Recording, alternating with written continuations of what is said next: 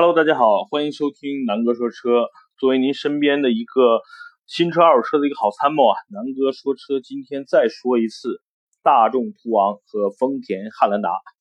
为什么？因为我最近心有点痒痒，想这个对汉兰达一直比较关注，因为本身我又是这个汉兰达车主，所以，呃，我以我个人的一个使用者的角度，对新车途昂。和这个汉兰达做一个对比吧。嗯，我是从大概六个方面去考虑这个车的。第一呢，动力；第二呢，操控；第三，内饰；第四，空间；第五呢，后期保养；第六呢，二手车的残值。大大概这六个方面。当然了，这个横向轴呢，因为这两个车价格应该不是一个级别的，所以呢，这两个车的一个呃价格呢，我就先不对比了。那我先列举大概四个配置啊。因为汉兰达呢，可能现在卖的最好的，也就是说最走量的，应该是2015款的 2.0T 四驱豪华版七座的那个啊，呃，指导价呢应该是29万四千八的。然后，呃，途昂呢，我自己感觉可能卖的比较好的呢，应该是一个最低配，对吧？2017款 330TSI 两驱舒适型，也就是 2.0T 的低功率版，对吧？然后，呃。另外两个配置，也就是三八零的这个四驱，因为有四驱了嘛，对吧？四驱舒适版和四驱豪华版这两个价格呢是三十二万八千九和三十六万八千九。可以看出来，基本上汉兰达的二点零 T 的四驱算高配吧，和这个途昂的入门价格是差不多的啊，一个二十九万四千八，一个是三十万八千九。那说白了，大众也是拿途昂来。切汉兰达的目前这个最热的一款大七座的这个 SUV 车型啊，外观呢我先不说，因为这个呃怎么说呢，就是每个人可能对车的这个喜欢程度不一样，然后有的人觉得好看，有的人不好看。我自己的感觉是，呃，途昂的这款今年的这款设计啊，我是非常喜欢的，因为我是一个典型的这个美式肌肉车呀的一个一个。爱好者，那整个途昂的设计到整个线条，我觉得基本上是符合美国人对这个中型或者中大型 SUV 的一个呃审美程度的。因为我去年在美国看了，就是美国路上跑的国内没有的，比如像雪佛兰的一系列车，对吧？道奇的一些一些 SUV 都是这种硬朗的线条，然后高大威猛的这种感觉。那途昂呢，因为本身它就是。首首发就是中国跟美国嘛，对吧？那整个的设计我估计是照着美国的这个这个喜好去设计的，所以我从外观上我现在是比较喜欢途昂这个外观的。呃，至于现在汉兰达为什么卖的好，一方面呢就是说它的外观呢比较中庸，也就是说看时间长了，或者说一眼看上去这车没有什么缺点啊。第二呢就是说它的这个呃之前在七座的这个中型 SUV 里边的一个。地位啊，确实没人能撼动啊。这个福特不是很争气，好不容易出了个锐界，能跟汉兰达 PK 一下，但是也不是很争气啊。现在只能是以降价优惠来换来这个市场的销量。因为我自己感觉汉兰达目前虽然卖的很火，但是销量没上来的原因呢，我觉得是两方面。第一呢，就是说现在经销商加价，对吧？那很多。这个像我这样比较愤青的人呢，觉得去你大爷，为什么你要加价我买你的车，对吧？汽车是流水线标准化的这种工业制品，为什么要加价呢？第二呢，我估计是因为产能原因，因为 2.0T 的发动机目前在国内生产，又要供这个汉兰达跟这个皇冠，虽然皇冠很低啊，另另外呢还要供这个应该是日本的一些这个进口车型啊，比如说那个雷克萨斯的。这 RS 啊，这些呃，这些 2.0T 的这个车型，所以呢，估计是这个发动机的产能的问题，导致了整个汉兰达的这个产能不行，所以市场上应该目前呃销量就一直维持在那个那个那个量。呃，这说说价格吧，其实现在汉兰达的这个价格是一个市场参考的一个标杆，大概就是三十万。对吧？就是二十九万四千八这款的，全下来应该是三十三万左右，能把这辆车三十三万多就全包牌价全下来。那这款车，呃，2.0T 的动力，对吧？六档的手自一体的变速箱，然后呢，长宽高是四米八、一米九乘一米七，基本上就属于这个中大型、呃中型 SUV 里边的一个一个呃大块头了。呃，现在 2.0T 的这个百公里加速应该是不到十秒啊。当然，就是说这种 SUV 它肯定主打的不是加速啊或者操控。但是相对来说，这款 2.0T 发动机比之前2.7的这款发动机要好很多，而且上市差不多两年多，市场的反馈对这款发动机还是非常好的。第一，没什么毛病，不像这个丰田，不像这个奥迪啊、大众啊烧机油，对吧？第二呢，这个油耗也还可以，基本上就十个油左右，四驱的这款，所以相对来说是比较呃性价比非常好的一款车啊。然后。呃，百公里的这个油耗市区呢，我估计就十个油左右，然后，呃，高速呢也就是八七八个油，是吧？呃，相对来说，嗯，你说上市两年了，市场认可度非常高，然后维修啊、保养啊，符合这个丰田的一贯的这种这种作风吧，相对来说比较实惠。然后，那说一点汉兰达的好处，就是二手车非常的。这个保值跟坚挺啊，我觉得在三十万左右的一个车的这个区间内，汉兰达应该是最保值的。最，记住啊，我说的是最保值，因为你可以看一下现在最火的二手车网站，比如人人车呀，然后这个瓜子儿啊，对吧？或者是北京当地的，比如像花乡啊这种二手车市场，其实所有三十万的车，你可以横向做个对比，汉兰达应该是相对来说，如果是一五款这个汉兰达应该是最保值。所有的二手车售价应该不会低于二十六万到二十七万啊，所以你想想这个新车基本上也就是这个价，所以它现在汉兰达的价格非常保呃坚挺。如果说你现在三十多万买一辆，比如说 A6L，如果是一三年、一四年的，现在的这个保值率完全不如汉兰达啊，所以我觉得汉兰达是目前这个市场上三十万左右这个价格区间里二手车最保值的，所以买二手车二买汉兰达的车主。无论是新车还是二手车，相对来说会非常保值。你开个几年亏不了多少钱，这也是我为什么一直就是比较推崇汉兰达的原因。第二呢，就是说它的空间非常相对实用啊，就是说肯定从七个人坐的角度，它肯定不如像 GL 八呀，对吧？这个呃舒服，但是它也就是只有比 GL 八稍微差那么一点。对比，比如说奥德赛或者是这个。呃，国内在卖的其他七座的这种 MPV，我觉得并不差很多。因为奥德赛呢，对吧？我也我我也开过，也坐过。老款的呢，基本上不如不如汉兰达整个空间。那新款的呢，只是最后两排，最后一排啊，第三排可能坐的两个人的话，会相对呃比汉兰达舒服一点。但是整个的这个乘坐空间，我觉得。呃，是不如汉兰达的，包括这个高度啊，跟这个横向的这种这种宽度。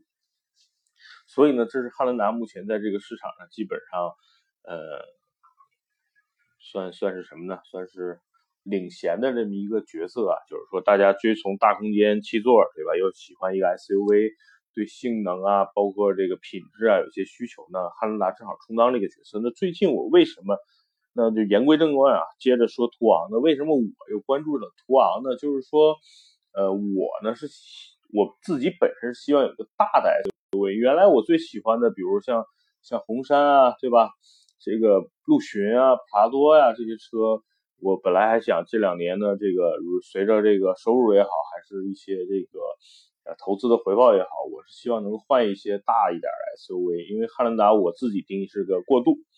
但是呢，突然我发现一个问题，就是说，第一，在中国，也就是在中国的这个目前的这个要求呢，那些大排量的 SUV 不太适合。为什么呢？我现在3.5的汉兰达每年的这个车船税差不多要四千多，呃，之前的这个2.5的天籁每年才几百块钱啊，所以呢，就是在税费上，我觉得这是一个比较大的一个负担。第二呢，就是说，呃。排量再大，比如说比汉兰达再高一点，比如说这个呃三三点零的这个普拉多，对吧？然后这个呃包括五点五点七的这个 陆巡或者是红杉，那他们的这个第一呢税更高，对吧？你像红杉的税估计每年肯定是轻松过万了，包括这个陆巡，那第二呢，就是在城市，因为我大多数还是在北京，相当于来城里边开嘛，对吧？那油耗呢，基本上有点超出，也就是不太节能，也基本上你像汉兰达三点五的平均油耗就是十一个油左右，对吧？然后呢，那如果说如果买个五点七的这个陆巡也好，还是这个红山也好，那基本上这个油耗差不多要小二十啊。如果在市区开，嗯，还是有点有点这个不环保啊。第二呢，就是说这两个车的价格也很高。那其他我喜欢美国的一些车呢，面临同样的问题。第一呢，就要么就没得卖。对吧？比如说这个雪佛兰有很多很硬朗的车，在美国见到非常喜欢，塔后啊什么的，这个呃，基本上国内第一没得卖，第二呢，同样问题就是排量太大，不太适合中国的国情，对吧？都是 V 八的这发动机，虽然我非常喜欢，如果说我现在能有机会，如果说比如说移民美国，移民美国或者是在美国工作，那我就毫不犹豫去买这些大排量的，对吧？这个全尺寸的 SUV，但是在中国呢，嗯，我也一直在纠结，那怎么办呢？哎，突然间发现这个途昂的出现呢，犹如对吧一缕春风拂面，让我觉得哎，第一呢又有那么大尺寸的车，第二呢又是一个相对来说城市设计，它不需要那么大的排量，第三呢这个虽然大众的这个二点零 T 也好，还是这个这个 EA 八八八也好，一直存在一些比如烧机油啊、变速箱这个的问题，但是我觉得相对还好啊。毕竟销量在那摆着呢，中国那么多的这个兄弟姐妹们和你一起承受这个烧机油也好，还是这个呃变速箱的问题也好，我觉得他那么多人跟你去承受也没有什么不好，对吧？所以途昂的出现让我觉得，在这个领域，就是在比汉兰达再大一圈的这个车的领域里边，有了一个选择。那看一下这个数数字对比吧，咱同样就拿三十万来举例啊，比如说二点零 T 的。汉兰达四驱豪华和途昂的入门款三三零两驱舒适版都是三十万，对吧？那整个的途昂的尺寸呢是五米乘一米九八九，五米零三九乘一米九八九，再乘一米七七三，就是长宽高都比汉兰达要大一点，就是大一点，不会说长很夸张，只是长相对来说呃长了一些，宽和高呢基本差不多啊，呃。然后动力呢？因为我开过很多大众 2.0T 也好，还是奥迪 2.0T 的车，我觉得和丰田的呢，基本上你也没有什么太大的区别，对吧？都是 2.0T，然后这个看一下数据啊，数字啊。那动力上呢，这个发动机丰田是 8AR FTS，对吧？那这个途昂呢，就是。最流行的 EA 八八八都是二点零的排量，然后最大马力呢，汉兰达要高于途昂啊，因为途昂的入门版是二是那个二点零 T 低低功率啊，是呃汉兰达是二百二，然后途昂是一百八十六，然后高功率的二点零 T 途昂呢，就是跟数值是一样的，跟这个汉兰达都是二百二，然后最大功率呢。呃，汉兰达是一百六十二，然后途昂高中高低的这个功率呢，分别是一百三十七和一百六十二，哎，很凑巧啊，就是说这款发动机整个的数值，丰田这款二点零 T 跟这个途昂的二点零 T 高功率是一模一样的啊，那扭矩呢也是一模一样，都是三百五，那低功率呢是三百二。那所以呢，但是我又觉得可能很多人买途昂，也就是三十万加到四十万这个预算，他肯定不会去买这个低功率的，对吧？因为你想，这个车这么大，车重量也在这儿呢，那个，对吧？有这个预算，一定会买一个二点零 T 的高功率版。那所以基本上咱们就可以忽略到这个两驱舒适版，好吧？就是这款只是个入门款，然后呢？第一呢，配置很低，又是个两驱；第二呢，就是说，呃，动力呢也稍弱；第三，我觉得从销售的角度来说，经销商那儿你基本上订不着这种车，因为大众很多车都是这样啊，最低配你根本是订不到的。那所以咱们就忽略到这款 2.0T 低功率，然后呢，直接对比的就是2015款汉兰达两四驱豪华，对吧？和这个途昂的这个四驱舒适和四驱豪华。那这两款车的价格呢是三十二万八千九和三十六万八千九。那咱们看看途昂这两款车的区别啊，就是说在哪块有一些区别，一个是轮胎尺寸啊，一个十八寸，一个十九寸，然后这个多了个这个胎压检测，然后呢前后倒车雷达就是有一些区别，然后呃电动天窗、全景天窗、电动后备箱，这个是四驱豪华版才有的啊。也就是说，那我我可以这么认为啊，如果说。想买一个性价比很高、配置相对比较高的途昂，那可能就是起所谓的起步价，就就应该是这个三十六万八千九了吧。那如果说你只想要一个四驱的这么大的一个车，然后呢，那你可能就去买那个三十二万八千九。但是从我个人角度来说呢，我我还是觉得，呃，对这么大的车就别差这三四万块钱，对吧？那你还是要买这个，起码带个全景天窗。对吧？然后这是比较核心的一些配置吧，比如说全景天窗，然后呃电动天窗，然后真皮座椅，对吧？然后呢主副驾驶电动调节，然后前后排座椅加热，这些车理论上应该是一个标配啊。那大众一直这个在配置上不是很厚道，那你综合来考虑，那我还是觉得你那你只能加点钱呗，就是在三十六万。八千九的这个价格来选择这款四驱豪华版，如果四驱豪华版的配置相对来说就已经够用了啊，比如说这个接着刚才说真皮座椅，然后呃主副驾驶电动调节，然后前后排座椅加热，然后 LED 的近光灯、远光灯，然后呃有个电呃后视镜电动折叠，也就是说呃只有在三十六万八千九这个配置才有这些配置啊，所以我我个人推荐还是要要买这个三十六万八千九的。但是我我不知道现在的整个的市场，我是呃前天去试驾了一把途昂，然后试的就是呃这款啊，就是四驱豪华。当时我印象可能还还不是四驱豪华，应该是那款四驱旗舰啊，就二零 T 的。呃，总的来说两款车啊，就是。呃，汉兰达和这个途昂的内饰来说呢，都差不多。我给我的感觉就是，因为都是近一两年推推的新车，然后呢，呃，都还不错啊。也就是说，在整个的这个内饰的品质上，我觉得都比较符合我的一个喜好。呃，都不特别 low，但是呢，也没有那种特别豪华的感觉，就是一个呃普普通通的一个大 SUV。然后，那汉兰达的配置呢？毕竟差，如果按照这个价格来说，如果汉兰达的二十九万多和这个三十六万多差了七八万块钱了，那汉兰达的配置相对来说寒酸一点。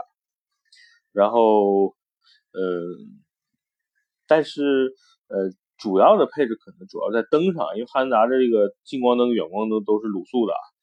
那毕竟汉兰那个途昂现在都是这个 LED 的，所以在从外观上可能从这个犀利度。对吧？就还是说途昂会会更好一点。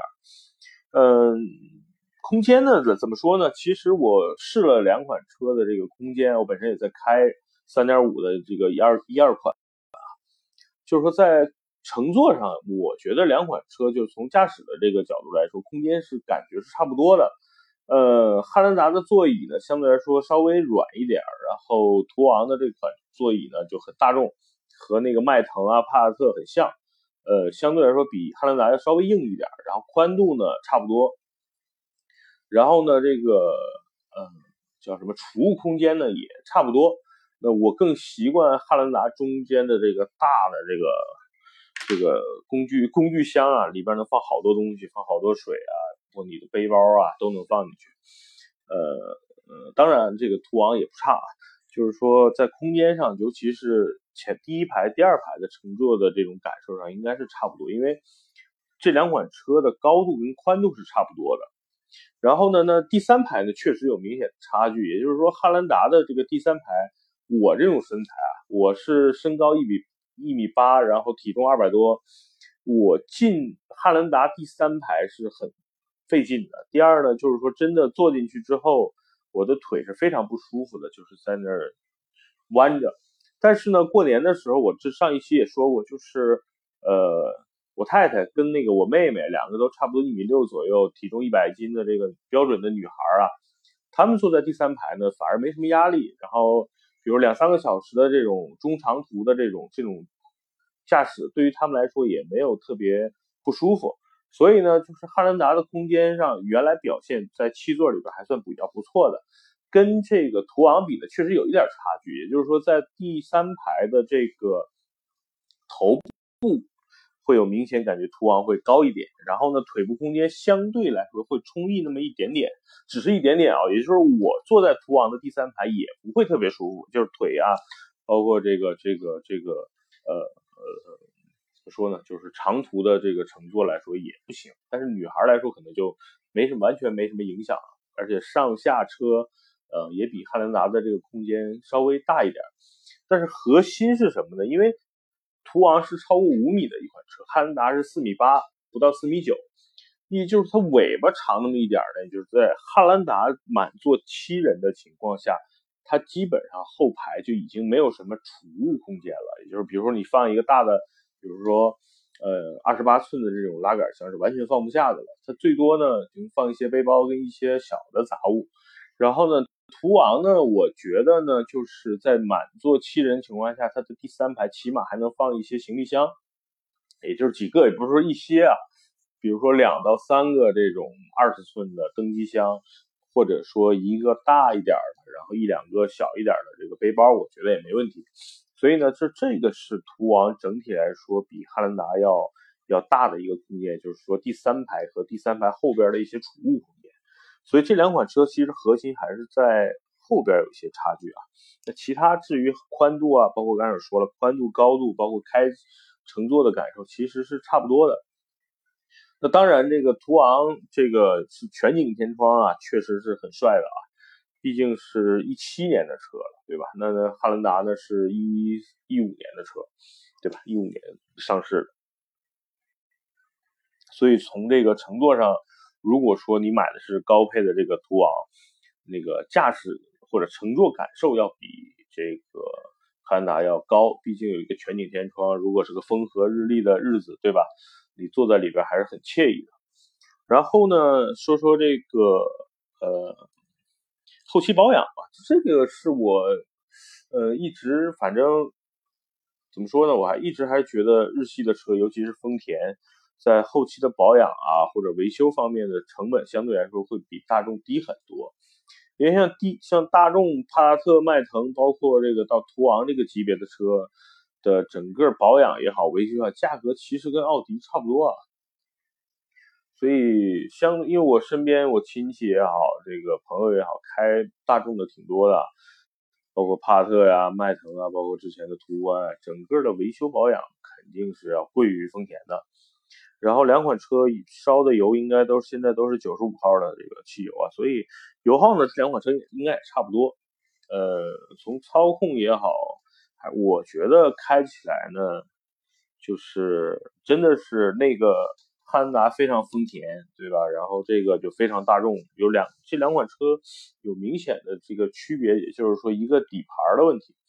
那相对来说，像丰汉兰达的这个丰田的调教呢，相对来说比较中规中矩。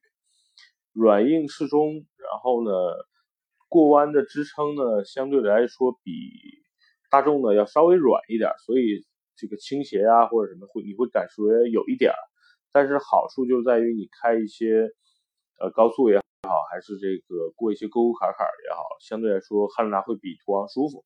那途昂呢，可能是就是这两款车实际上都没有什么操纵感啊，因为都不是性能车，都不如帕萨特。